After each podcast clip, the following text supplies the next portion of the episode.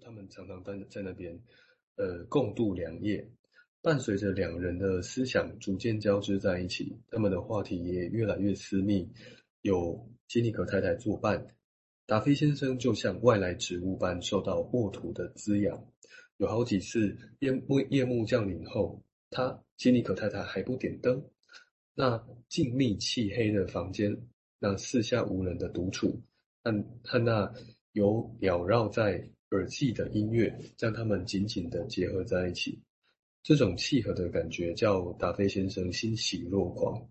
这种感觉调和了他原本有棱有角的个性，提升了他的精神生活。有时候，他惊觉自己在倾听自己的声音。他相信有一天，他在西尼可太太心中的地位会提升到天使一般的高。但是在他逐逐渐点燃伴侣的热情时，他听到一种诡异非人。但又千真万确是自己的声音，呼唤着他，必须坚持自己灵魂里那无可救药的孤独。那声音说：“我们不能放弃自己，我们要做自己。”有一天晚上，辛尼可太太兴奋之余，于是激动地牵着他的手，贴到呃女方的脸颊上。这种亲密的交往终于结束了。然后跳跳个跳个几段哦。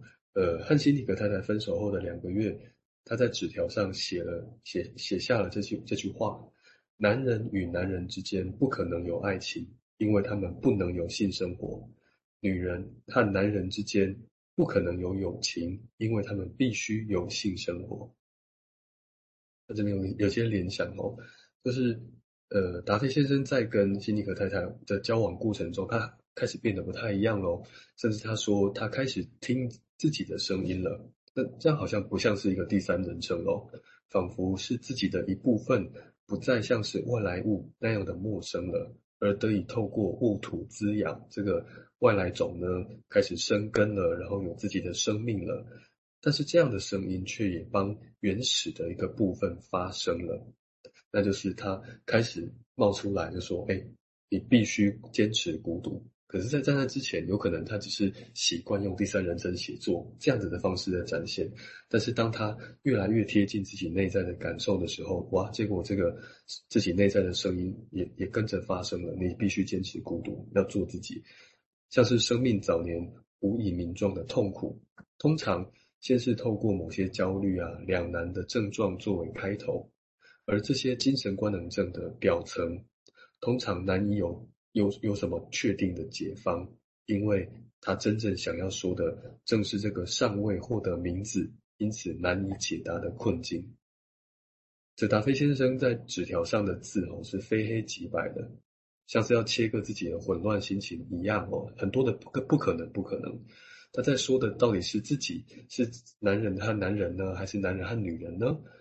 才是自己与西尼可太太的友情，还是爱情？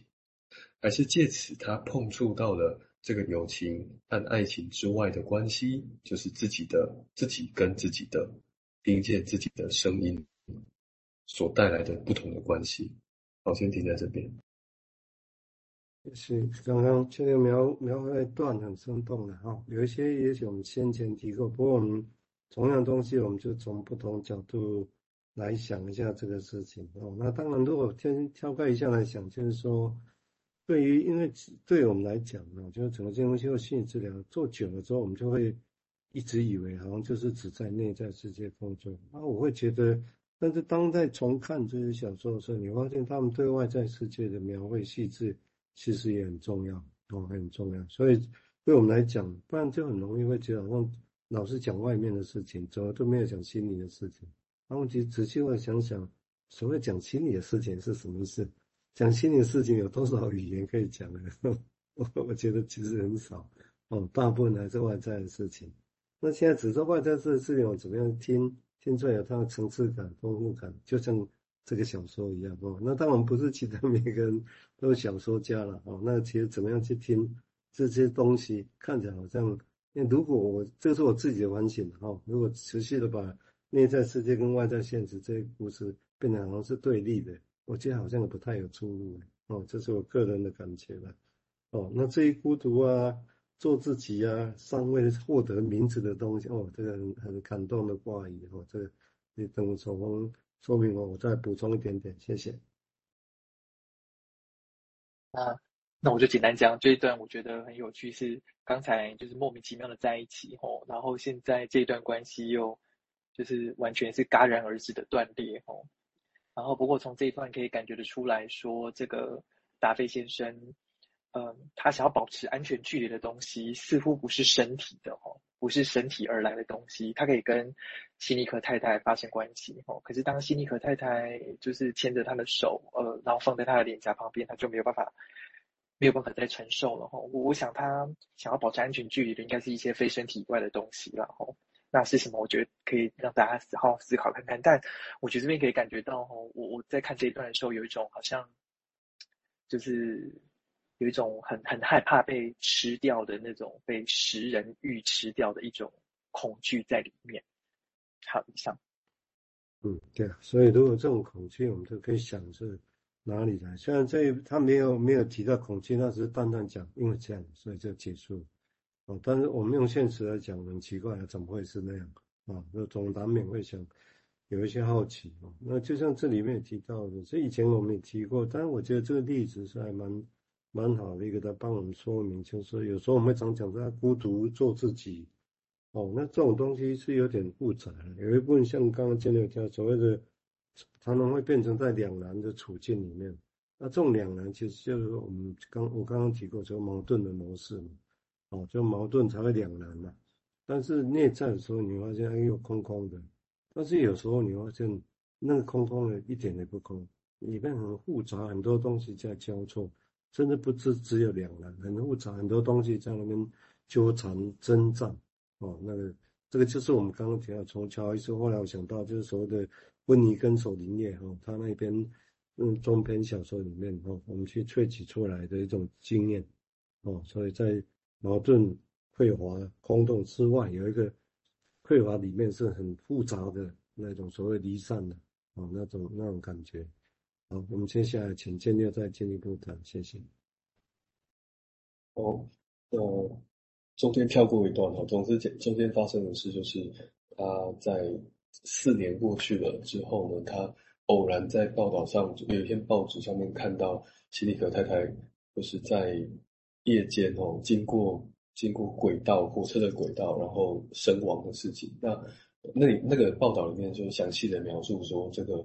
呃，案件是如何发展调查的？就后来发现说啊，有可能是吉尼可太太在在拿拿了酒，就是从酒吧拿了酒要回家的路上，因为心脏病发，所以跌倒了，然后就撞到火车。可是那个真正让他死掉的原因是因为心脏病，而心脏病可能会跟酒有关系。然后中间又描述到说啊，他家人啊，就是劝他去戒酒啊等等的一些一些状况哦。那。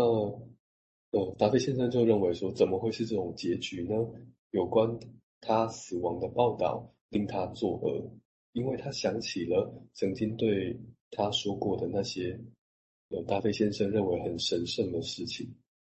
他认为，他就很生气哦，就是觉得希尼可太太不但作践自己，也作践了他，就是达菲先生。希尼可太太犯了最丑陋的罪行。令男方觉得又可悲又可恶，这个人居然是他的灵魂伴侣。他想到那些步履遥望的可怜人，提着空瓶罐等待酒吧服务人员将他这酌满。我的天哪，怎么会是这种下场？显然，希尼可太太的生活失序，漫无目标，沦为习惯的奴隶，是现代文明所培养出的行尸走肉。